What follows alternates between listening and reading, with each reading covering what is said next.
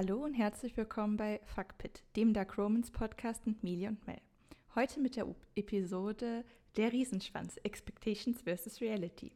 Ja, letztes Mal hatten wir uns ja mit dem Thema beschäftigt, muss es immer die Jungfrau sein, Dark Romans und die lieben Tropes. Da erstmal Dankeschön an alle Zuhörer. Da sind wir mega überwältigt, wie viele Leute eingeschaltet haben und wie positiv auch das Feedback ist. Und ja, hoffen wir mal, dass wir heute mithalten können.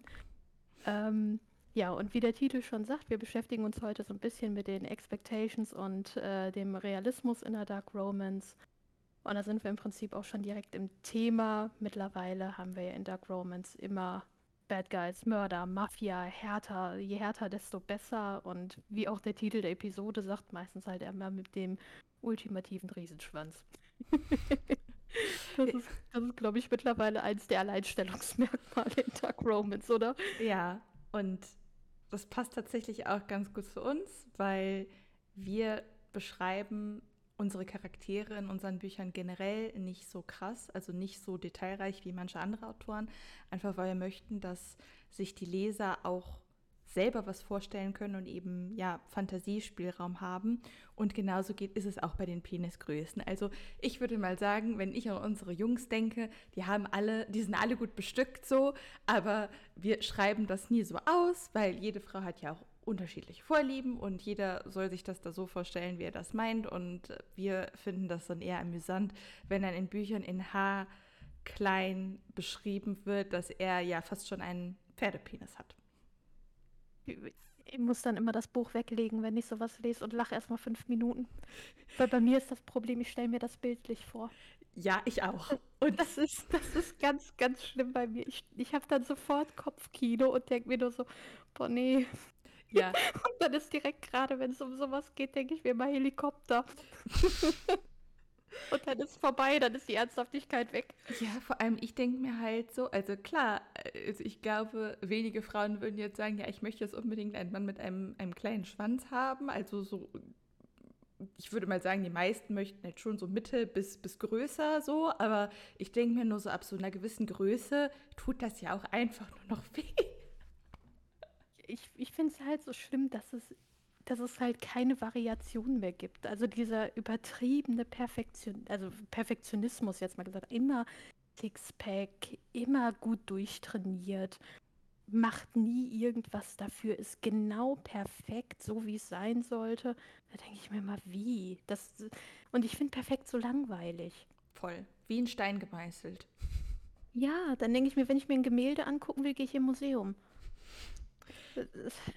Das, das, ist, das ist bei mir immer. Ähm, aber bei uns ist ja auch eher in den Büchern, die wir schreiben, wir haben ja einen Hang für unsere Normalos. Mhm. Gut, jetzt nicht gerade im aktuellen Projekt, was wir schreiben, das geht ja schon so Richtung Mafia, aber ansonsten sind unsere Jungs halt echt eigentlich eher bodenständig, normal und müssen sich jetzt nicht über irgendwelche Körperteile definieren. Also da, da hat der Charakter schon genug Alleinstellungsmerkmal, würde ich sagen. Ja, ich finde es auch generell schwierig, wenn sich Charaktere nur über ihr Äußeres definieren, weil das zeigt ja eigentlich, also ich meine, okay, echte Menschen haben auch Unsicherheiten mit ihrem, mit ihrem Körper, wenn man sich nur über seine Äußerlichkeiten definieren muss. Das ist ja eigentlich nichts Gutes. Das sagt ja eigentlich nur aus, dass hinter der Fassade nichts ist und ja, ein attraktives Äußeres ist wichtig, auch in Dark Romance Büchern, weil man möchte sich ja auch sein Eye Candy vorstellen. Also man möchte jetzt nicht über den Schwabbelreif. Ja, oder in Anführungszeichen hässliche Charaktere lesen. Hässlichkeit ist ja, also Schönheit und Hässlichkeit ist ja immer subjektiv, aber ich möchte jetzt halt über, du möchtest nicht über einen widerlichen Typen, der sich nie duscht, lesen. so, also es ist schon allein unhygienisch. Hm. Also natürlich schon so eine gewisse Erwartungshaltung da, aber dieser Anspruch zur Perfektion, das ist wirklich, das gibt es im echten Leben ja auch nicht. Und warum muss man das denn in Büchern so durchdrücken? Ja, und ich meine, das hatten wir ja gestern erst, die, die Diskussion mit, ähm, mit dem neuen Kapitel bei uns, wo ich sagte, ja, ich finde Akzente total super wenn, wenn halt so Variation drin ist. Und ich, ich liebe halt einfach Dialekte, Akzente generell und habe dann gesagt, dann kannst du ein Sixpack bald. Und du sagst ja gut, ich nehme lieber das Sixpack. Und so unterscheidet sich das dann ja auch schon mal wieder. Voll. Und das, das, ist ja, das ist ja auch gut. Und ich bin einfach eine Person, mich holt man nicht mit Äußerlichkeiten ab. Mhm. Absolut nicht. Also klar, wie du schon sagst, eine gewisse Körperhygiene sollte jetzt da sein. Ich möchte jetzt nicht über irgendwen lesen, der, der äh, Fußnägel bis zum St. Nimmerlandstag hat, aber es muss jetzt nicht haarklein beschrieben werden, wie perfekt dieser Charakter ist. Und gerade bei, bei den männlichen Protas, finde ich, ist das häufig die Ausrede für alles. So, ja. es gibt keinen Charakter, aber er sieht ja so toll aus. Das ist ja auch in Fifty Shades im Prinzip, wo wir wieder beim Thema sind. ähm, ist ja nur, weil der Typ gut aussieht. Ja, alles andere ist egal. Ja. Und das finde ich ist so, ist so schade einfach. Also was ich, was ich persönlich schön finde, ist halt, wenn, wenn der Typ halt das, das Mädel so als perfekt sieht, ohne dass sie perfekt ist. Verstehst du, was ich meine? Also die hat, ja. sie hat ihre Macken und äh, sie ist sich dieser Macken auch bewusst und jeder weiß auch, dass sie diese Macken hat, aber er findet sie trotzdem perfekt oder wunderschön, so wie sie ist. Und ich finde, das ist halt viel besser, als jemanden zu haben, der porentiefreie Haut hat, gärtenschlank, aber die Kurven an den richtigen Stellen natürlich. Äh, mhm. Und da, da bedeutet das halt irgendwie nichts mehr. So. Ja, ja, definitiv. Das ist, äh, das ist halt einfach so irgendwie degradierend. Und das, was, was für mich perfekt ist, ist für wen anders wieder komplett unperfekt. Hm. Das ist, wie du schon sagst, es ist einfach subjektiv. Und ich meine, ähm, wie oft äh, hört man das oder sieht man das auch, ich sag mal, in äh, abseits vom Mainstream, ähm, dass eben gerade dieses Unperfekte auch mal geschätzt wird. Mhm. Ähm, dass das halt auch manchmal ungeschminkt ist. Wie oft äh, ist, ist die Diskussion, ja, ich zeige mich zum ersten Mal ungeschminkt, Katastrophe. Ja, mein Gott, du bist ein Mensch. Ist doch okay. Ich, ich finde das aber lustig. Also ich habe das Gefühl, in unseren Büchern achten wir da gar nicht so, also achte ich zumindest bei den Mädels nicht so drauf, ob die jetzt geschminkt sind oder ungeschminkt. Okay, jetzt bei Lana in, in Darker ist halt so ihr so ihr, ihr Alleinstellungsmerkmal dieser dicke Eyeliner und der rote Lippenstift, aber bei den anderen Ladies habe ich da so überhaupt nicht drüber nachgedacht, hm, ist die jetzt geschminkt oder ist die nicht geschminkt und das war mir dann auch eigentlich so scheißegal. Und mir ist es im echten Leben halt mittlerweile auch scheißegal, ob ich geschminkt oder ungeschminkt bin, aber ich kenne halt super viele Frauen, die sagen, ja, ungeschminkt gehe ich nicht aus dem Haus oder ungeschminkt würde ich niemals in einen Zoom-Call mit meinen Kunden gehen. Und ich denke mir nur so, ja, warum, warum denn so? Und ich habe das Gefühl, dass sich das halt aus dem echten Leben, weil das halt die Mehrheit irgendwie betrifft, sich das dann auch in Büchern widerspiegelt. Mhm. Definitiv. Das ist äh, einfach so dieses, dieses generelle Spiel mit der Perfektion, was dann abseits, wirklich abseits von der Realität ist, leider. Und ich finde die Waage zwischen, das, darum geht es ja auch in dieser Episode, zwischen Expectations und Reality halt sehr schwierig, weil einerseits möchte ich gerne über unperfekte Charaktere lesen und ich möchte auch gerne über unperfekte Charaktere schreiben, aber es soll halt trotzdem noch dieses man, man, flüchtet sich in eine andere Welt, weil man dem Alltag entfliehen möchte und man möchte, dass es da irgendwie, man möchte da irgendwie abgeholt werden, einfach weil es da irgendwie gut ist. Also es muss halt ein bisschen unrealistisch sein, damit man ja dem Alltag entfliehen kann. Aber es darf auch nicht zu realistisch sein, habe ich so das Gefühl, weil ich habe zum Beispiel in einem Buch, das ich gelesen habe, da ging das irgendwie darum, dass der männliche Proter halt nicht den größten hat, also keinen Riesenschwanz und der ist irgendwie unterdurchschnittlich, also unterdurchschnittlich klein ein bisschen und dass er deswegen super Insecurities hat. Und das war mir in dem Moment als Leserin ein bisschen zu viel Realität in dem Moment. So, weil ich mir so dachte, okay, der muss jetzt keinen Riesenschwanz haben, aber ich möchte jetzt eigentlich auch nicht lesen, wie der ja rumheult, weil er keinen 15 Zentimeter Schwanz hat. Weißt du, was ich meine? Ja, also so, es darf halt nicht deprimierend sein. Ja, genau. Ich meine, ich mein, man kann ja realistisch sein und ich sag mal, es kann ja auch ein Anfangsproblem sein, aber es ist ja auch die Sache, wie geht man denn damit um? Habe ich jetzt einen Protagonisten, der da nur rumheult? Ja, das holt mich ja auch nicht ab, weil äh, da, darum lese ich ja Bücher, weil ich entführt werden will in eine genau. andere Welt, weil ich mich fallen lassen will in in, in etwas und nicht, weil ich äh, die Probleme von Protagonisten aufarbeiten möchte, vor allen Dingen nicht in Dark Romance. Ja, vor allem, also es gibt, es gibt ja schon so Problemstellungen, die man thematisieren kann. So, das mache ich gerne auch in meinen eigenen Büchern und das haben wir jetzt in Darker auch. Ähm, dass vielleicht am Anfang etwas nicht so funktioniert, wie man sich das gerne erhofft hat. Also es muss ja auch nicht immer alles beim ersten Mal so klappen und bla. Aber, und das kann dann aufgearbeitet werden, aber dann es geht um den Umgang. Also wenn sich die Protagonisten dann weiterentwickeln, etc., dann ist das halt wieder was anderes. Aber ich möchte halt kein unnötiges Mimimi halt lesen. Ja, ja. Und da sind wir ja auch ähm, im Prinzip auch beim nächsten Thema, was so die Grenze zwischen, ich sag mal, Consent, Non-Consent angeht. Wie realistisch muss ich das da halten? Da habe ich halt auch echt mega negative Beispiele. Ähm, die ich, die ich gelesen habe, wo es halt absolut unrealistisch ist, wo es null thematisiert wird, null aufgearbeitet wird, wenn man eine Grenze überschreitet. Und da finde ich, fehlt dann halt auch ganz oft ein Realismus, weil es ist ja das eine, wenn ich jetzt irgendwie eine Fantasie habe von einem mega dominanten Kerl, der mit mir macht, was er will. Und die Realität, wenn es tatsächlich so ist. Mhm. Und das finde ich ist halt auch häufig ein Punkt, der nicht wirklich adressiert wird. So, Fantasie ist das eine. Aber für sowas musst du ja auch ein Vertrauen haben. Und bei manchen Protagonisten, ich sag mal, die sich jetzt 24 Stunden kennen und da rastet der Typ dann direkt aus, das wird doch, ich sag mal, im wahren Leben, wenn man mal zwei Minuten länger drüber nachdenkt, nie passieren. Da wird es doch schreiend wegrennen. Hm, da habe ich ja auch schon so ein Beispiel, das hatte ich ja auch sogar korrigiert. Also, äh, das war eine Kundin von mir, die das geschrieben hat und da war ich auch so, das ist so unrealistisch. Also der Typ, der war halt dann mega aggressiv und wenn sich ein Typ mir gegenüber, also der hatte wirklich die, die Wohnung zu Kleinholz verarbeitet. Ich meine, er hatte auch guten Grund, sauer zu sein, das möchte ich jetzt nicht sagen, aber der hat halt echt die Wohnung zerhackt und sie hatte dann Angst, aber dann am Ende war das dann doch okay, dass der halt diesen richtig krassen Ausraster hatte. Und wenn so ein Typ bei mir so krass ausrasten würde, also ich würde nicht dann sagen, ja, ich vergebe dir alles und jetzt sind wir eine Happy Family mit Kind. Ja, okay. Mhm.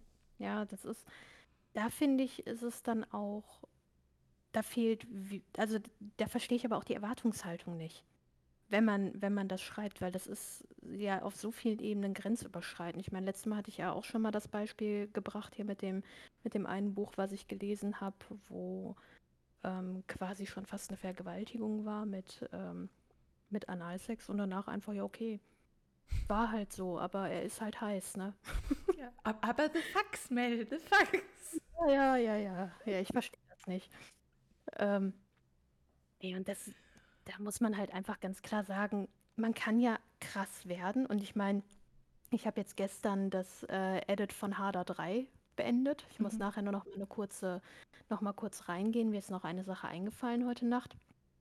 Aber da sind wir auch schon sehr, sehr krass unterwegs. Aber wir arbeiten es auf.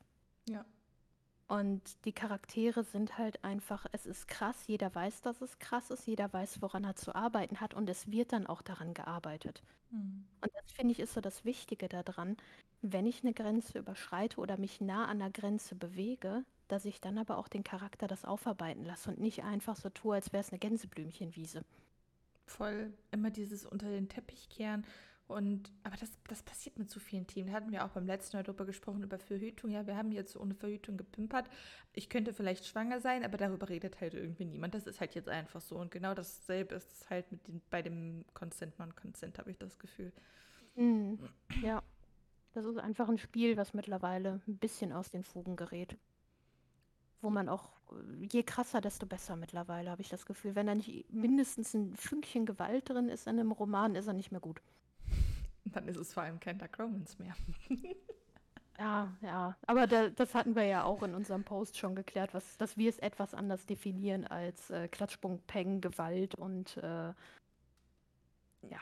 Es gibt halt einen Unterschied zwischen gewollter Gewalt und ungewollter Gewalt. Ja. So, und, ja. ist, und wegen und zwischen softer und härterer Gewalt. Und ich habe halt das Gefühl, dass die meisten halt diesen Unterschied nicht kennen. Also sowohl Autoren als auch Leser irgendwie. Die, die haben sich da selber in so einer komplett komischen Idee verrannt, die halt überhaupt nicht der Realität mehr entspricht.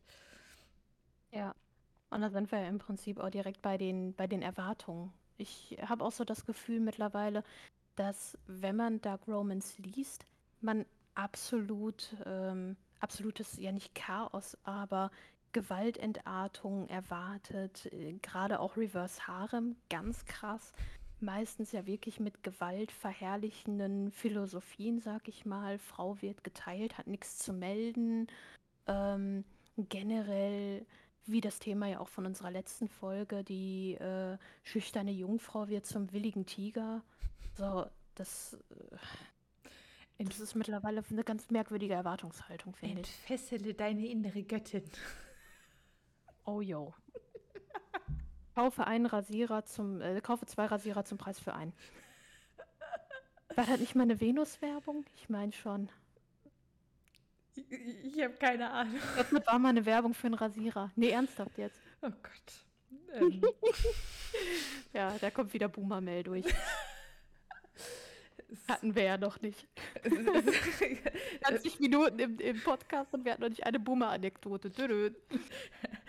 Es wird Zeit, wir brauchen eine Boomer-Klingel, die die Boomer, die, die Boomer-Sprüche einläutet. Solange die Klingel nicht für was anderes benutzt wird, ist ja gut. ah, ich, ich, hm? Sag du ruhig. Nein, sprich dich aus. Ja, ich, ich meine, auf der einen Seite ist das ja gut, dass äh, wir jetzt mehr Bücher haben, die, ich sag mal, auch diese Fantasien so rausbringen, dass man mehr darüber liest, dass es nicht mehr so ein Tabuthema ist. Mhm. Weil ich meine, als ich klein war und äh, ich, hier American Pie rauskam, das war ja schon fast Porno. Ähm, ja. Durftest ja nur hinter hervorgehaltener Hand drüber reden, wie auch immer. Das, das war ja, wenn du da mal ein, äh, ein paar Brüste gesehen hast, oh my God. Und ich habe das mit meinen Eltern geguckt. Ja, du. Du bist aber auch kein Maßstab. Du bist auch echt kein Maßstab. Das ähm, ja. ja, das ist, das ist einfach, äh, das, das ist halt wiederum das Schöne bei diesen, ähm, bei dem gesamten Genre ist, dass man sich halt mehr ausleben kann, dass man mehr darüber sprechen kann und und und, dass man sich nicht mehr so versteckt. Das ist halt kein Tabu mehr, so wie früher, ja, Frauen sind nur da, um dem Mann zu gefallen. Mhm. Und das ist gar nicht mal so lange her, wenn man darüber nachdenkt.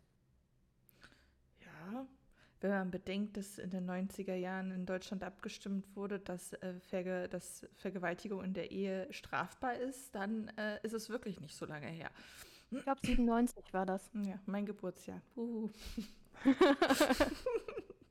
Kann man stolz drauf sein. Ja, es ist ja tatsächlich, wenn man das so im historischen Kontext be betrifft, diese, diese sexuelle Revolution, die ist halt wirklich noch nicht so lange her. Und in dem Sinne war halt Fifty Shades schon irgendwie ein Befreiungsschlag in Anführungszeichen, weil seitdem ja irgendwie ja die Sexualisierung so richtig krass vonstatten gegangen ist. Aber ich habe auch das Gefühl, dass es jetzt Übermaße annimmt. Also jetzt nicht so mhm. unbedingt in Bezug auf Bücher, aber wenn wir mal so in unseren Alltag gucken, auf die sozialen Medien, da wird also gerade auf so Sachen wie TikTok und so, da werden, wird man ja nur noch mit Sexualität und Sexualisierung bombardiert und Frauen, die sich auch selber sexualisieren, mutwillig, so als würde man nicht sowieso schon äh, genug sexualisiert werden im Alltag.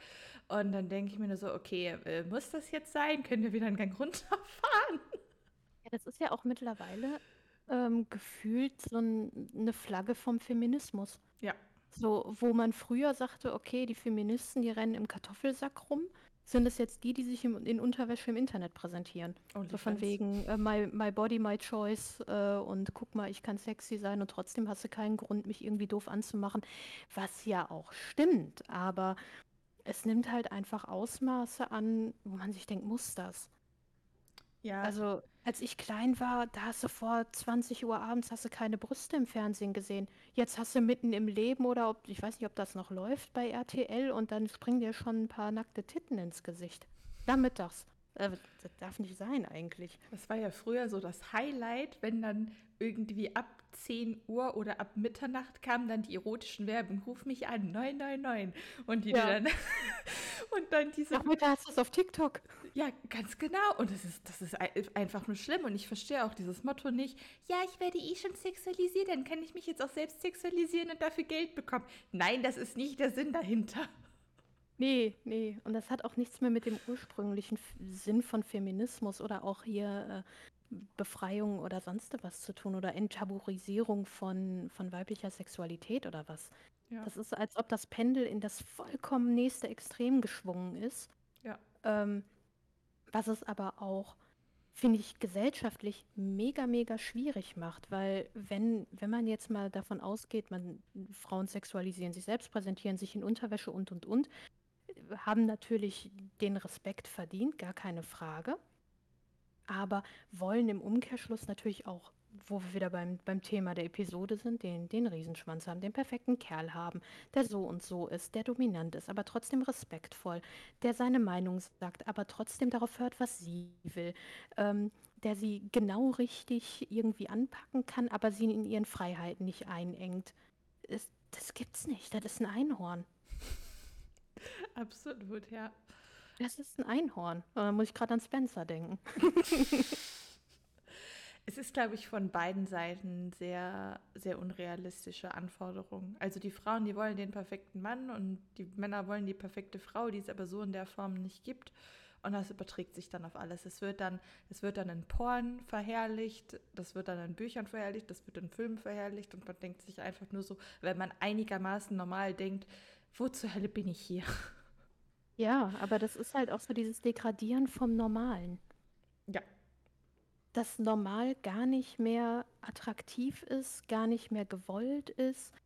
Äh, da, da ist ja meine absolute Hassserie, die ich letztes Jahr geguckt habe, als ich schwanger war. Die habe ich gesuchtet, aber einfach nur, weil mich das so schockiert hat. Ähm, das war Sex Life.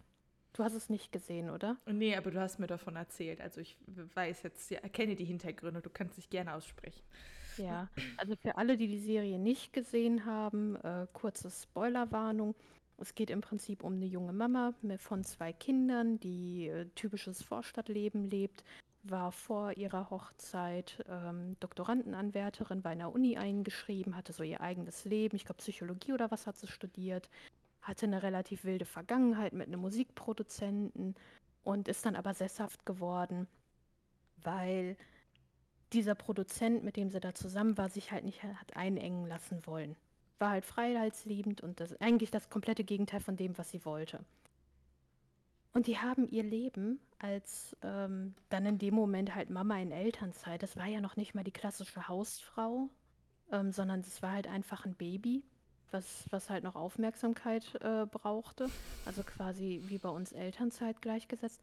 Und die Serie hat ihr Leben so niedergemacht wie schrecklich das ist, das Normale, dass nichts mehr geht, dass das Leben im Prinzip, das Leben als Frau vorbei ist und wie sie dann diesem Produzenten nachgejagt ist und ihrem alten Leben, als ob ihr aktuelles Leben überhaupt nicht mehr lebenswert ist. Hm. Fand ich eine absolute Vollkatastrophe. Ich finde aber generell wird das in vielen Serien und Filmen so dargestellt, die Frau, die bekommt jetzt ein Kind und die, die Ehe leidet da total drunter, weil klar, äh, weniger Sex, total viel Anstrengung, Zeit, also dann kommen da so, so ganz viele Dinge aufeinander, die die Beziehung irgendwie erschweren. Und dann, dann gucke ich mir das an und ich denke mir nur so, ja, also ich weiß schon, warum ich keine Kinder will, weil halt irgendwie so ein, so ein Bild projiziert wird, wie eine, eine, eine Familie mit Kind, wie das immer auszusehen hat. Immer, in, überall. Und. Aber ich habe auch das Gefühl, dass ich das halt, also ich sehe das halt auch bei vielen Familien im Real Life so. Und dann frage ich mich, ob die das von den Serien übernehmen oder ob das umgekehrt ist oder ob die sich halt gegenseitig hochpushen. Ähm, und ich, ich finde es auch einfach nur schlimm. Ja, du kriegst halt von Anfang an keine Wahl. Ja. Weil gesagt wird, du musst halt, klar, du stellst dein Kind über alles. Ist, es ist einfach so. Ich bin ja selber Mama, für alle, die es nicht wissen. Äh, mein Kleiner wird jetzt bald ein halbes Jahr alt oder wenn die, wenn die Episode online ist, ist er schon ein halbes Jahr.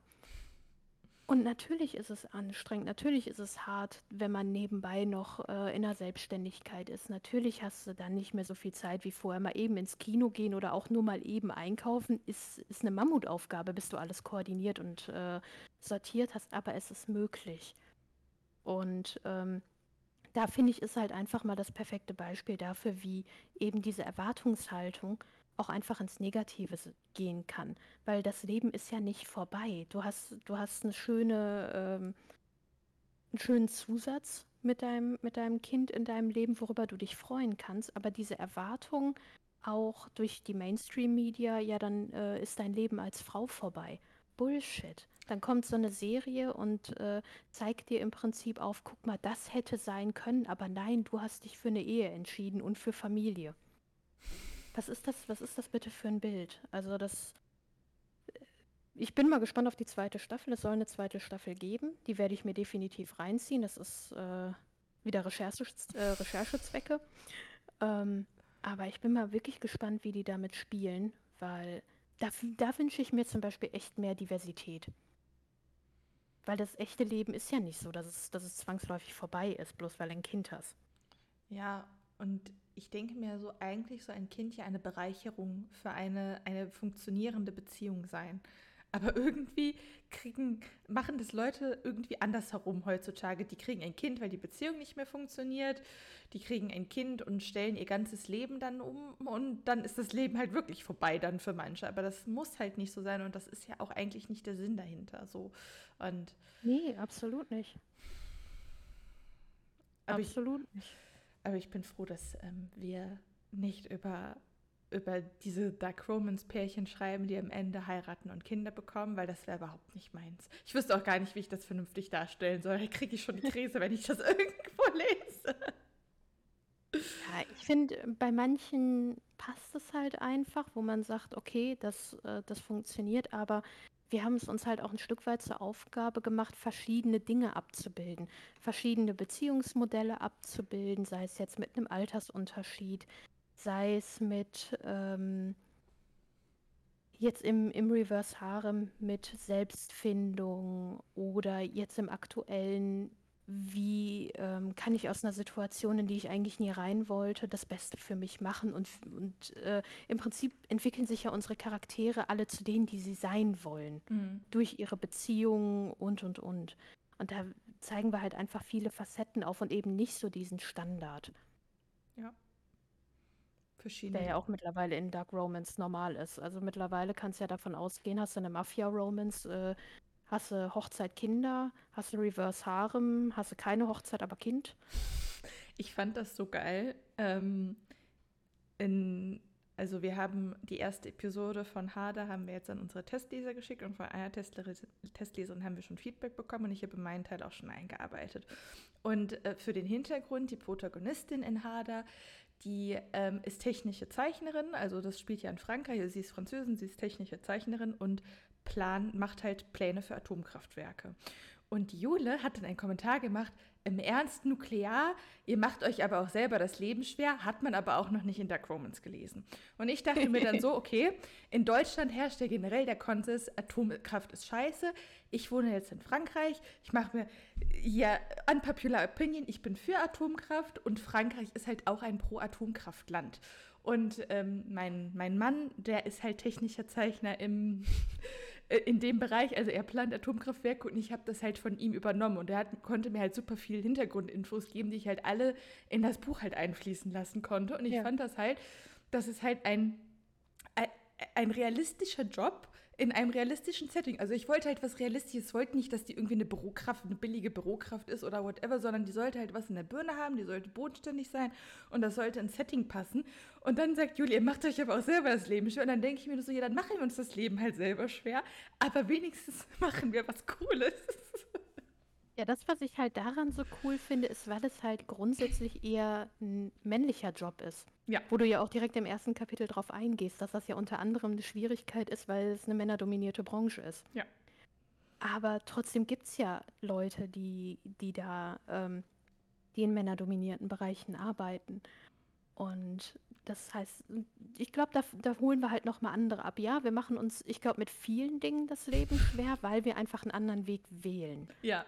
Ähm, bewusst ja, einen genau. anderen Weg wählen. Aber so von dem Feedback, was wir bisher bekommen haben auf die Umfragen, auf Insta und so, scheint das ja aktuell äh, recht gefragt zu sein, dass, dass mal was anderes kommt und nicht immer nur derselbe Einheitsbrei. Ja, wir bedienen eine Nische. Wir bedienen die Nische ähm, andersartige Dark Romans. Ja, aber auch einfach, ähm, sag mal, ähm, unsere Zielgruppe ist da doch eher so die Leute, die mit beiden Beinen fest im Leben stehen. Ja. Jetzt nicht so die, ich sag mal, ich will jetzt keinen abwerten oder so, aber jetzt nicht die, ähm, ich sag mal, Abiturienten, Studenten, sondern schon die, die beruflich irgendwo angekommen sind, die, ähm, wie gesagt, mit beiden Beinen fest im Leben stehen und halt auch, glaube ich, dadurch ein bisschen andere Erwartungen haben an das, was sie lesen. Mm. Klar, es ist eine Unterhaltungslektüre. Ähm, man kann es relativ zügig weglesen, weil es halt auch leicht geschrieben ist vom, vom Style her. Aber trotzdem fehlt die Tiefgründigkeit nicht. Mm. Und da haben wir halt in jedem, in jedem Buch einen anderen Kern. Jetzt äh, bei, bei Destiny ähm, wird es ja schon, ich sag mal hier mit, mit OnlyFans relativ pikant mit der Geschichte. Ich will da jetzt nicht zu viel spoilern. Bei Harder natürlich mit ähm, Sex, Drugs, Rock'n'Roll. ähm, und da haben wir halt immer einen Kernpunkt, auf den wir eingehen, wo man auch nochmal was adressiert, was aus dem wahren Leben gegriffen ist, was einfach auch real ist. Ja, also ich, äh, es, es hängt halt vom Alter und von der geistigen Reife ab. Also ich würde jetzt nicht sagen, so alle 18-Jährigen, die werden unsere Bücher scheiße finden, weil die einfach andere Ansprüche an, an ein Dark Romans Buch haben. Aber es hängt, also wir sprechen halt eine Zielgruppe an, die halt schon so eine gewisse geistige Reife hat. Denn auch wenn es leicht geschrieben ist, es sind halt tiefgründige Themen und man muss sich halt darauf einlassen. Also es sind halt Bücher ja. mit viel Sex, aber die sollen halt trotzdem zum Nachdenken anregen. Und da muss man halt irgendwie im, im, im Leben halt so weit sein, dass man halt offen für sowas ist. Ähm, ja. Aber ich glaube, also ich habe mal in die Analytics geschaut von unserem Podcast und bisher ist die meisten Zuhörer sind zwischen 27 und 34 Jahren. Und ich glaube, das ist tatsächlich so, äh, ja, auch so der Kern, weil klar, man kann auch mit 18 äh, super reif sein und mhm. deswegen möchte ich das auch überhaupt nicht ausschließen so, aber ich glaube, die meisten sind halt erst so nach dem Studium halt so an dem Punkt in ihrem Leben, wo die sagen, okay, ich reflektiere mich jetzt mal selber so nach dem Motto. Ja, die dann aber auch Spaß haben an unserer Lektüre, die die dann auch abholt. Ja.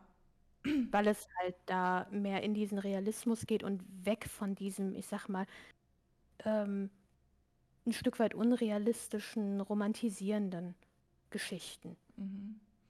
Das, da distanzieren wir uns ja schon so ein bisschen. Bei uns ist ja auch der Fokus auf die Charakterentwicklung.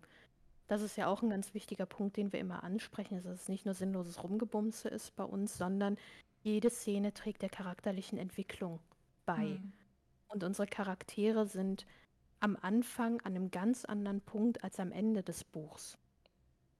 Also irgendeine Lernaufgabe haben die bei uns auf ihrer Reise, die sie dann am Ende auch erfüllen und weiterkommen. Durch eben den Partner, durch die Umstände, wie auch immer. Das ist, dass sie sich halt auch wirklich in sich entwickeln.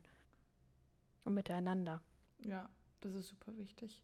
Ich finde das auch, also unsere Charaktere haben halt auch ein ziemlich krasses Eigenleben. Also wir müssen die gar nicht entwickeln lassen, die entwickeln sich von selber. Und oh, gerade ja. bei Daka merke ich das so krass, so am Anfang Loredana und Fergus am Anfang, die, die, zwei, die zwei Knallköpfe so und wir schwanken auch in den Kommentaren beim Lesen so die ganze Zeit, oh mein Gott, das ist so abgefuckt, aber die sind so süß. So. Ja, ja.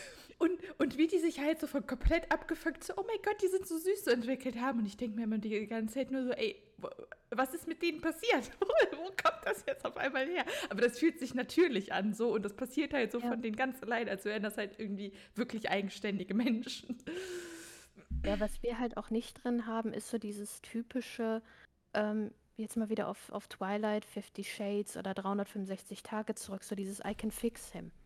Mhm. Das ist ja auch ganz häufig in, ähm, in Dark Romance so, dass die Frau dann hingeht und sagt, der ist jetzt ein Mörder, der ist jetzt ein Bad Guy, der ist in der Mafia, was auch immer. Und ich werde ihn retten, ich werde ihn hel werd ihm helfen. Und so dieses nicht entwickeln, sondern verändern des Charakters. Mhm. Das funktioniert ja auch einfach so in der, in der Realität nicht. Das funktioniert vielleicht für ein Jahr, dass man sagt, okay, ich entwickle mich, ich verändere mich in die, in die Richtung. Aber wenn ich das von mir selbst aus nicht will, dann kracht das Kartenhaus irgendwann zusammen. Das ist genau wie jemand, der ähm, der raucht und die Freundin sagt, du musst unbedingt aufhören mit dem Rauchen, sonst trenne ich mich. Aber wenn das nicht von ihm auskommt, wenn er nicht von sich aus sagt, ich möchte mit dem Rauchen aufhören, dann wird das auch nichts. Dann kannst du noch so versuchen, den vom Rauchen abzubringen. Das geht nach hinten los. Und genauso ist es auch gerade, also generell auch mit Charaktereigenschaften. Wenn du mit einem Narzissten zusammen bist, dann wirst du den Narzissten nicht ändern. Der wird dich, der wird dich vielleicht verändern, aber du wirst den Narzissten nicht ändern. So, und das ist halt eine komplett naive Vorstellung. Ja, ich, also ich meine, ich finde so diese Gedanken süß, er ist, er ist die Dunkelheit und ich werde sein Licht. Das kann ja auch sein, dass man irgendwie zu einem positiven Kanal im Leben des anderen wird, wenn der andere halt ein echt beschissenes Leben hat, aber du wirst niemals seine grundlegenden Charaktereigenschaften ändern. Nee, auf gar keinen Fall. Und da, da sind wir halt wieder beim Verändern und Entwickeln. Wenn die, wenn der Narzisst sagt, hey, ich habe ein Problem und das anerkennt, irgendwo auf, was für Narzissten schon verdammt schwierig ist, aber ähm, wenn man sagt, hey, ich möchte mich entwickeln und hilf mir dabei. Es ist eine ganz andere Sache, als wenn man einfach einen anderen Hut aufgesetzt bekommt und so von wegen, du weißt ja sowieso nicht, was gut für dich ist. Mhm. Also gebe ich dir das. Und das ist in Dark Romance, finde ich, so sehr interessant, weil Frauen das meistens oder die weiblichen Protagonisten das psychisch haben. So von wegen, du hast ein scheiß Leben, du kommst von der Straße, du bringst Leute um und es macht dir Spaß, ich werde dich retten. Auf einer psychischen Ebene. Und der Kerl, ja, du bist eine Jungfrau, du hast bisher nur Kerl oder du hast bisher nur Kerle gehabt, die es im Bett nicht bringen. Ich zeig dir eine vollkommen andere Welt. Und die stülpen jeweils eine Erwartungshaltung über den anderen, die null passt. Mm. Voll. Das ist, äh, finde ich total schade. Auch so irgendwie, das war ja auch ein, ein Kernthema, dass äh, in Dark Romance der männliche Protagonist immer der, der Antagonist sein muss. Mm. Finde ich total schade weil das eben auch so ein Klischee ist oder so eine Erwartungshaltung, dass der Bad Guy immer gewinnt gegen den Good Guy. Du kannst noch den, du kannst den besten Typen der Welt haben, der verliert immer gegen den Bad Guy. Ja, ich, das ist tatsächlich ganz interessant. Äh, in einem meiner Bücher, What If, das ist zwar kein Dark Romance, es ist eine romantische Dystopie, aber da gab es auch zwei Typen und die waren halt auch klassisch. Also er war halt super der Good Guy und der andere war, der war jetzt kein Arschloch, aber der war in Anführungszeichen der Bad Boy, also wenn man die halt gegenüberstellt. Und ähm, am Ende habe ich super viel Feedback bekommen. Boah, ich finde das so gut, dass sie sich am Ende nicht für den Bad Boy entschieden hat, sondern für den Good Guy. Das liest man so selten. Und ich habe da beim Schreiben überhaupt nicht drüber nachgedacht, weil die Protagonistin hat sich für denjenigen entschieden, der halt zu ihr besser gepasst hat. So, und nicht, mhm. die hat jetzt nicht gesagt, oh ja, der eine ist gefährlicher und der andere, oh, der ist lieber so, sondern es geht halt einfach darum, was besser passt. Und so sollte es halt auch generell sein. Nicht so, ah ja, der ist der Bad Boy und der ist jetzt perfekt, aber wenn dann irgendwie der Good Guy um die Ecke kommt, nee, den will ich jetzt nicht, weil der ist ja lieb. Ja. Army Hust. ähm, ja, und das, das ist halt auch, finde ich, wieder schade, wo so viel Potenzial im Prinzip auf der, Steck, auf der Strecke bleiben kann. Ich meine, bei, bei Harder ähm, haben wir einen totalen Good Guy, der die ganze Zeit eigentlich nur danach behandelt wird, dass er, dass er viel zu lieb ist. Mhm. Ähm, und ich meine, Mike in Destiny ist auch ein totaler Good Guy. Aber der ist trotzdem nicht langweilig. Ja, ich mag die Good Guys, aber das war ja auch. Ähm bei meinen äh, Dark Romance-Romanen, ähm, bei Raffens hat das zwar niemand kritisiert, aber bei Dark Light war das so. Also ich schreibe halt generell meistens über Good Guys. Also ich mag die Good Guys halt. Ich, ich, ich mag auch Bad Boys. Komplette Arschlöcher mag ich nicht, mögen wir beide nicht. Also wirklich, wirklich Arschloch. Ich meine jetzt nicht Spencer Arschloch, sondern wirklich Arschloch. ähm, das mögen wir beide nicht. Ähm, aber ich selber ich habe halt ein Herz für Good Guys. Ähm, wenn wir zum Beispiel zu Harder gucken, also da ist der Good Guy mein Liebster und das Arschloch ist Mels Liebster, aber ich, ich liebe ja. halt die Good Guys. Und ich habe mich dann bei Verlagen beworben und dann habe ich Rückmeldung von den Verlagen bekommen, ja, ähm, das können wir nicht bringen, weil der Typ ist ein Good Guy und das kann man halt im Dark Romance nicht machen. Und ich so, warum denn nicht? Wieso? Ja, das ist, das ist echt schade, weil wie gesagt, es nimmt so viel Potenzial einfach weg. Ja, voll. Und wer sagt denn, also ich meine, man hat ja immer verschiedene Facetten. Und ein Charakter ist ja nie blande. Mhm. Ähm, Bad Boy hat auch gute Seiten, ja, hoffe ich zumindest. Ja, Aber ein Good Guy kann auch Seiten haben, wo du denkst, huiuiuiui, wo kommt das denn jetzt her? Und das ist halt einfach so diese, diese charakterliche Tiefe. Es ist nicht nur jemand gut und nicht nur jemand böse. Ja. Und da kann man ja auch mitspielen. Ich glaube halt auch, wenn man halt irgendwie sagt, so im Common Sense, der ist ein Good Guy, dann ist das halt so äh, Schwiegermutters Liebling, so gefühlt. Und es, gibt, es, und es gibt eine Blümchensex unter der Decke mit Licht aus, so. Ähm, und ich denke. Und danach so, wird nicht direkt geduscht. Genau. Und danach geht jeder auf seine Seite des Bettes. Am besten noch mit zwei einzelnen Matratzen, damit die Kluft dazwischen noch ja, größer ist. Genau. Die Grenze wird nicht überschritten. Ja. Äh, und ich finde halt auch, dass das komplettes Schwarz-Weiß-Denken ist. So, über so einen Good Guy will ich auch nicht lesen. Also möchte ich auch nicht schreiben. Also meine Good Guys, die haben halt auch düstere Seiten. Und also ja, bin ich voll bei dir. Also dieses Schwarz-Weiß-Ding, das ist total dumm und die, ein Bad Boy muss ja auch nicht nur Bad Boy, muss ja nicht nur bad sein. Also der kann auch, der kann auch sanft sein, der kann auch seine guten Seiten haben und ja. Das ist ja das, was dann gerade interessant macht. Ich sag mal, wenn du so einen richtigen Bad Boy hast. Ich meine, jetzt bei unserem aktuellen Projekt, wenn wir jetzt mal zu Fergus gucken. Mhm. Das ist ein Mafia-Boss, der ohne, ohne zu zögern Leute abknallt. Aber der kann so sanft sein. Der mhm. kann so zugewandt sein und trotzdem respektvoll.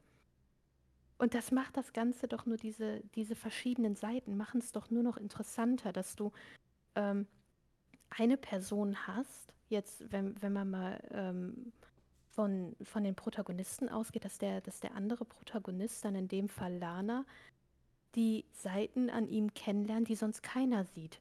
Dass ja. das was komplett Privates ist. Mhm. Ich finde das so romantisch. Geht mir schon mein Herz auf, wenn ich da, wenn ich da jetzt nur dran denke. Ja, aber, aber genau so ist es, ist es ja auch im echten Leben. Und das vermisse ich dann, dann in Dark Romance wieder. So dieses, man entwickelt sich miteinander. Man hat so kleine Macken, die aber dem anderen nicht wirklich als Macken auffallen, sondern eher sympathisch. Das, wenn man morgens aufwacht und komplett die Haare zerzaust sind, ungeschminkt und man vielleicht noch irgendwelche Knautschfalten vom Kissen im Gesicht hat, dass das für den anderen das attraktivste Bild sein kann und nicht immer nur das komplett aufgestylte und perfekte, sondern dass diese kleinen Dinge, die sonst niemand zu Gesicht bekommt, das Perfekte sind und was, was eine Beziehung stärken kann. Ja.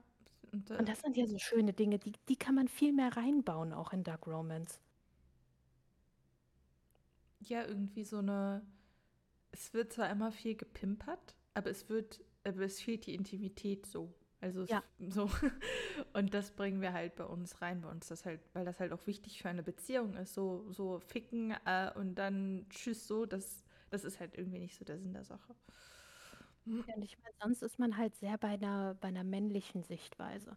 Ich mhm. meine, wenn ich sinnloses Rumgevögel sehen will, um es jetzt mal wirklich ab, absolut degradierend zu sagen, dann gucke ich ein Porno. Mhm dann da erwarte ich keine, äh, keine Handlung, da erwarte ich nicht großartig irgendwas, dann kann ich mir das geben. Aber ich lese ja ein Buch, weil ich entführt werden will in eine Welt, weil ich möchte, dass, dass mit mir was passiert, dass ich, dass ich Emotionen empfinde mhm. dabei. Und das kann ich ja auch nur, wenn, wenn, wenn ich mitfiebern kann, wenn, wenn ich einen Charakter habe, der sich, der sich entwickelt.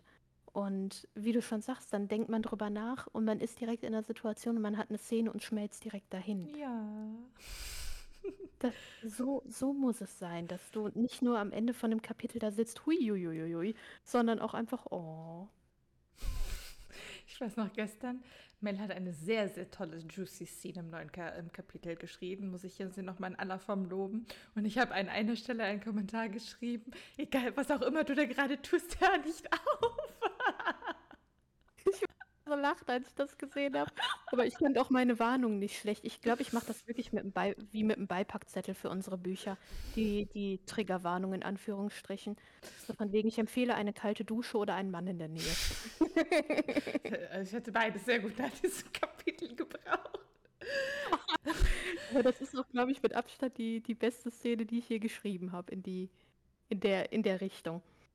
Ja, und weil halt auch einfach diese Intimität zwischen den beiden da ist. Es ist nicht einfach nur irgendeine Handlung, sondern es, es baut auf die Intimität auf, auf die Beziehung der beiden zwischeneinander. Und das Mhm. ist, glaube ich, das, was es so heiß macht am Ende. Ja, es war halt heiß. Du war, hast die ganze Zeit so geschwenkt zwischen oh und oh.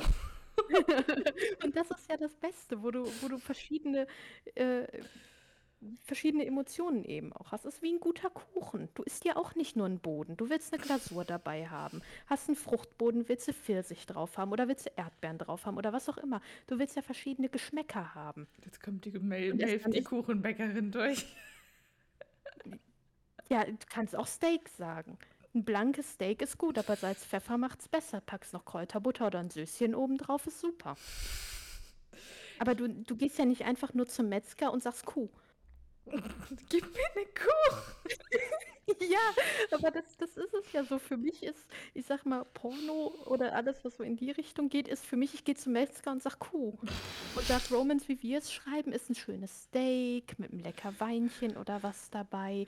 Salz, Pfeffer, du hast verschiedene Geschmäcker, du hast eine Atmosphäre, du willst das genießen. Und Mel hat gerade das Kamis Traum beschrieben. Ein Steak, ein schönes, ein schönes Weinchen dazu, in einem schönen Restaurant. Kamis Idealbild. Ja. Und dann kommt Spencer. Nein. Gib mir Pommes, gib mir Burger. Kannst deine Frau Schenkel behalten. Unsere Lieblingstexaner. Ich freue mich schon so, wenn es bald, ähm, gefühlt bald auch Richtung Hader geht. Gefühlt bald im Februar. Ja, komm, wir haben jetzt August, die Episode kommt im September und dann ist ja schon bald Weihnachten und dann ist schon Februar. Was meinst du, die Ep- Episode kommt im. Ah, Episode, ja, ja, stimmt, die Podcast. Ich dachte gerade Episode von Hart. Ich so, Moment. nein, nein. Halt, stopp. Ähm, Ja. Zu dem, was du gerade noch gesagt hattest. Ähm, wenn man nur ficken will, dann ist ein Porno die bessere Wahl. Wir wurden äh, von einer Leserin gefragt, ob das, was wir schreiben, nicht eher als Dark Sex einzuordnen ist, weil, okay, wir sprechen halt viel über die sexuellen Themen, die natürlich auch wichtig sind in Dark Romance und es ist halt einfach fun, darüber zu sprechen. Und die Romantik, die muss man dann halt selber lesen. Wir äh, informieren jetzt nicht in aller Ausführlichkeit, wie abgöttisch süß die zusammen sind. Ähm, und Mel hatte dann so ganz treffend geschrieben, so, nee, es ist nicht Dark Sex, sondern es ist halt Dark Romance, weil ja, es kommt Sex vor, aber die, die zwischenmenschliche Beziehung, die steht an allererster Stelle. Und ähm, das ist halt die krasse Abgrenzung von Dark Romance in Erotika, dass es eben nicht nur ums Mhm. Ficken geht. Definitiv. Also bei uns ist halt sehr viel Wert eben auf die Beziehungsebene, aber auch auf die einzelnen Charaktere. Dass sie sich halt einfach verbessern und im Endeffekt das Leben dann auch haben, was sie haben wollen. Aber ja, es ist, wir, wir, wir machen schon wieder viel zu heiß auf unsere Projekte, glaube ich. Aber ja, noch hier so ein kleiner Schwenk. Ich wurde tatsächlich auch schon mal, weil ich ja auch an meinen Fantasy-Projekten ja Dark Romance-Szenen drin habe, also zumindest von der Ausführlichkeit der Sex-Szenen her, weil ich das halt einfach feiere und deswegen ist Dark Romance jetzt auch hundertprozentig mein Genre, weil mir das im Fantasy auf die Eier geht. Da hat mir halt einer gesagt, ja, das sollte man nicht dann Dark Romantasy, äh, Romantasy nennen, sondern Sextasy, weil äh, es wird halt gepimpert. Und dann habe ich gesagt, ja, es ist, klingt aber schon sehr herab- herabwürdigend, weil das klingt, als gäbe es nur Fantasy und Ficken. Aber das ist ja nicht der Sinn der Sache. Ja, aber das ist ja nicht herabwirkend, das, das sagt ja nur aus, was in dem Buch passiert. Und ich so, ja, okay, okay, weiß ich Bescheid. Ich meine, ich halte mich auch nicht zurück in meinen Fantasy-Büchern. Also Elements 1 hat, ich glaube, mit am meisten Juicy Scenes. Weil die aber auch einfach zu den Charakteren in dem Moment passen. Ja. Es passt halt einfach. Genauso in TC Awakening gibt es eine, aber danach in dreieinhalb Büchern quasi nicht. Zwei, ja. Zweieinhalb Bücher gibt es dann nicht mehr. Ähm, weil es halt einfach auch nicht passt. Und ich finde, das ist ähm, auch in anderen Genres so, so irgendwie die Erwartungshaltung. Ich meine, auf der einen Seite will jetzt fast jeder Liebe mit drin haben, auch in anderen Genres. Dann gibt es die Fraktion, die es gar nicht haben will. Mhm. Ähm, ich meine, es hat alles ein Für und Wider. Ich finde auch Geschichten mit starken Freundschaften super, Mhm. ähm, wenn es passt. Mhm. Aber meistens ist es halt ähm, dann so, wenn, wenn die Freundschaft sehr äh, forciert wird, dass es dann irgendwann sich gepresst anfühlt, dass es sich nicht in eine andere Richtung entwickelt.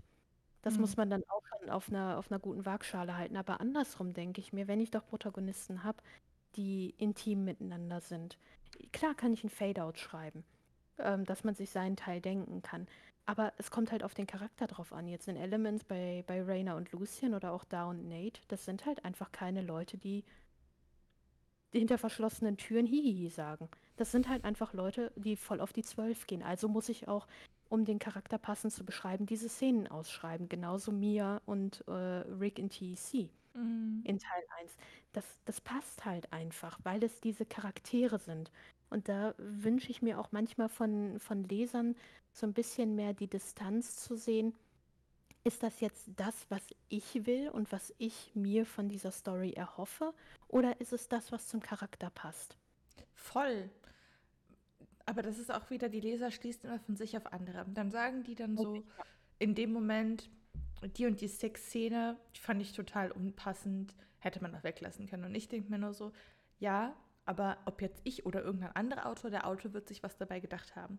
Und wenn der Autor halt sagt, das passt gerade in die Geschichte, das passt zu den Charakteren, dann ist das die Entscheidung des Autors und was du dann davon hältst, das ist eigentlich scheißegal, weil, also dann empfindest du das vielleicht subjektiv als unpassend, aber für den Autor war das halt genau das Richtige und dann, dann prallen da halt wieder so diese, diese, diese Meinungen aufeinander und man kann da halt auch nicht irgendwie nicht drüber diskutieren. Der eine sagt ja, das finde ich passend, das ist gewollt so. Und der andere sagt, nee, das finde ich unpassend. Und ich finde das auch generell schwierig. Also ich habe halt das Gefühl, dass viele Fantasy-Leser keine expliziten Szenen in Büchern leben, lesen wollen, weil wenn sie das lesen wollen, dann gehen sie, lesen sie halt ein anderes Buch und deswegen habe ich mir halt angewöhnt, bei all meinen Büchern steht halt jetzt immer explizite Sexszenen drin, weil ich es satt bin, dass Leute, die keine Ahnung, ja, die einfach irgendwie ein Problem mit expliziten Sexszenen haben. Also ich muss das halt als Problem benennen, weil eigentlich haben nur die Leute, die sich darüber beschweren, sind Leute, die halt selbst irgendwie verschlossen dem Thema gegenüber sind oder die halt selber asexuell sind vielleicht und halt nicht mit dem Thema in Berührung kommen wollen oder die schlechte Erfahrungen gemacht haben mit Sex. Das sind halt so die drei, die drei Gruppen, die sich erfahrungsgemäß bei mir immer beschweren. Und deswegen packe ich da jetzt immer halt rein vorher, ja, explizite Sexszenen in der Hoffnung, dass diese Leute das Buch dann halt einfach nicht mehr lesen, weil ich es satt bin, dass Leute in die Rezension schreiben, ja, Buch war ganz gut, aber die Sexszenen haben mich gestört, deswegen gibt es jetzt drei Sterne. Ja, ich, ich finde, es ist da auch immer, man muss es, man muss es differenzieren, was halt schon von der, von der eigenen Meinung ist und wie du schon sagst, die Intention des Autors, aber nicht nur das. Ähm, ich finde, also ich sehe mich zumindest so als Autor, ich begleite die Charaktere, ich begleite deren Weg. Die entwickeln sich aber ganz organisch. Mhm. Ähm, also bei mir, wenn ich mich an ein Projekt setze, ich weiß nicht, wie es endet. Ich weiß auch nicht, wie ein Dialog aussieht. Ich habe einen groben Umriss davon, was passiert, aber der Rest entwickelt sich in der Story. Und in dem Moment ist es dann auch, äh, ganz platt gesagt, die Entscheidung von einem Charakter. Gibt es jetzt eine, eine Juicy Scene oder nicht? Ich sitze nicht am PC und sage, boah, da muss jetzt unbedingt Spice rein. Genau, Mach mache ich ich auch nicht.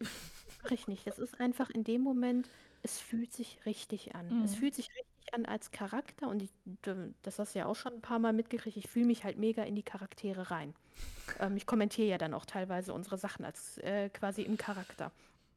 Ähm, und wenn sich das dann in dem Moment richtig anfühlt, dann gibt es die Szene. Es gibt aber auch ganz klar Szenen, wo ich sage, okay, ähm, das habe ich in Elements 4, habe ich mich bewusst dagegen entschieden, eine Szene auszuschreiben, weil es nicht zum Charakter passt. Sie kommt vor, sie wird angeteasert, jeder weiß, was passiert, Mhm. aber sie ist nicht ausgeschrieben, weil es eben nicht zu dem Charakter passt.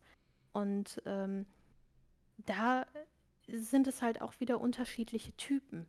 Ähm, man kann natürlich auch eine Sexszene überblättern, wenn ich sage, ja, es ist jetzt einfach nicht meins, aber ich finde, da bleibt unheimlich viel liegen, wenn ich sage, ich sträube mich generell ähm, dagegen, das zu lesen, weil da so viel wirklich auch Charakterentwicklung mit drin steckt, so viel. Ich meine, wann ist man ähm, verletzlicher als in so einem Moment? Und das geht den Charakteren genauso. Du lernst unheimlich viel in dem Moment über diesen einzelnen Charakter. Wie geht er um mit Sachen? Und das ist ja nicht nur eine körperliche Sache. Ja, das ist dann Ähm. vielleicht nicht hundertprozentig plotbringend, also dass halt in- während der Sixteen irgendwas passiert, was den Plot, Plot voranbringt, aber es geht halt einfach um die Entwicklung des Charakters in dem Moment. Wie ist der Charakter? Und ja, ich sehe das auch so. ja. das ist, äh, es ist halt einfach wie immer der schmale Grat dazwischen. Aber deswegen bin ich froh, dass wir uns in, Dark, also in unseren Büchern nicht zurückhalten müssen, weil bei Dark Romance wird dann niemand kommen, eh, mich haben die Sexszenen aber gestört, weil man das erwartet. Man erwartet das halt. Ähm, ja, und das ist, das ist dann wieder das Gute an der Erwartungshaltung, weil wir uns dann nicht zurückhalten müssen. Ja. Also es hat immer, wie immer, alles ein Für und Wider. Ein schönes Fazit. Äh, nächste Episode geht es dann auch auch tatsächlich auch wieder ein bisschen um Erwartungshaltung, aber ähm, ein bisschen in eine andere Richtung, nämlich um die Alpha-Omega-Beta-Tropes. Möchtest du da noch ein bisschen anteasern, da du die Planung für unsere Podcast machst? Ja, äh, kann, kann ich gerne machen. Fand ich ganz passend das Thema, weil die Podcast-Folge im Oktober online kommt, Halloween-Monat. Und ähm, ich bin ja auch ein totaler Fanfiction-Fan. Ich habe es ja, als ich Elements 1 geschrieben habe, habe ich sau viel Fanfiction gelesen, weil ich es halt einfach interessant finde, andere Einblicke zu sehen in Geschichten von bekannten Stories. Was wünschen sich Leser? Wie sind andere Ausblicke und und und. Und da kann man einfach nicht um diesen Trope umher. Und gerade weil das halt auch nochmal so ein Crossover sein kann, Fantasy, Dark Romance, fand ich, war es einfach eine passende Sache, das im Oktober mal zu machen und mit dem, ich sag mal, Trope überhaupt zu spielen. Ja, das stimmt. Das ist wirklich der Trope überhaupt durch Twilight geprägt und all die anderen Bücher, die danach kamen. Ja, ja. Und äh, ach, ich, ich glaube, das wird witzig. ich meine, ich mag Vampire und Werwölfe. Ich war, ich war leidenschaftlicher Vampire Diaries-Fan. Die hätten zwar die Dreiecksgeschichte ein bisschen abkürzen können, aber so einfach dieses ganze Vampire, Werwölfe, Hexen, ich liebe das ja. Also mega. Also Vampire Diaries fand ich tatsächlich am Anfang ein bisschen sehr cheesy äh, bis Klaus Michelson reinkam. Oh, ja, und dann war, ich, dann war ich hooked. Ja, das war ja aber sowas von klar. dann, dann wisst ihr ja schon, worüber wir dann nächste Woche sprechen, über Klaus Michaels. der, der Typ ist einfach nur großartig. Das ist genau die richtige Portion respektvolles Arschloch, die man braucht. Ja. Hast du, hast du das Spin-off auch gesehen, The Originals? Ja, aber sicher das. Ich habe nicht alles gesehen. Ich habe nur, glaube ich, die ersten drei Staffeln gesehen, weil die auf Netflix waren. Aber ich, ich liebe den Kerl auch. Also ja. Okay. Er ist, er ist, er ist großartig. Und ja, wir, wir, wir driften schon wieder ab. Ja, wir driften schon zur nächsten Episode. Deswegen ja. äh, machen wir an dieser Stelle einen Cut. Äh, hier auch kleiner Verweis, ähm, dass ihr uns gerne auf Instagram folgen könnt. Da werdet ihr auch über die neue Episode informiert und über neue Veröffentlichungen und auf unserer Webseite ist auch verlinkt, könnt ihr äh, auch unseren Newsletter abonnieren. Da wird auch über neue Episoden informiert und alles, was ihr wissen müsst, wenn ihr zu faul seid, auf Instagram zu schauen und der Algorithmus euch von unseren Beiträgen abhält. Ähm, und wir bedanken uns, dass ihr bis hierhin zugehört habt. Und möchtest du noch etwas sagen, Mel? Nö, nee, okay. ich glaube, ich habe heute schon wieder genug gequatscht. Dann verabschieden wir uns bis zum nächsten Mal. Das war Fuckbit, der Dark Romance Podcast.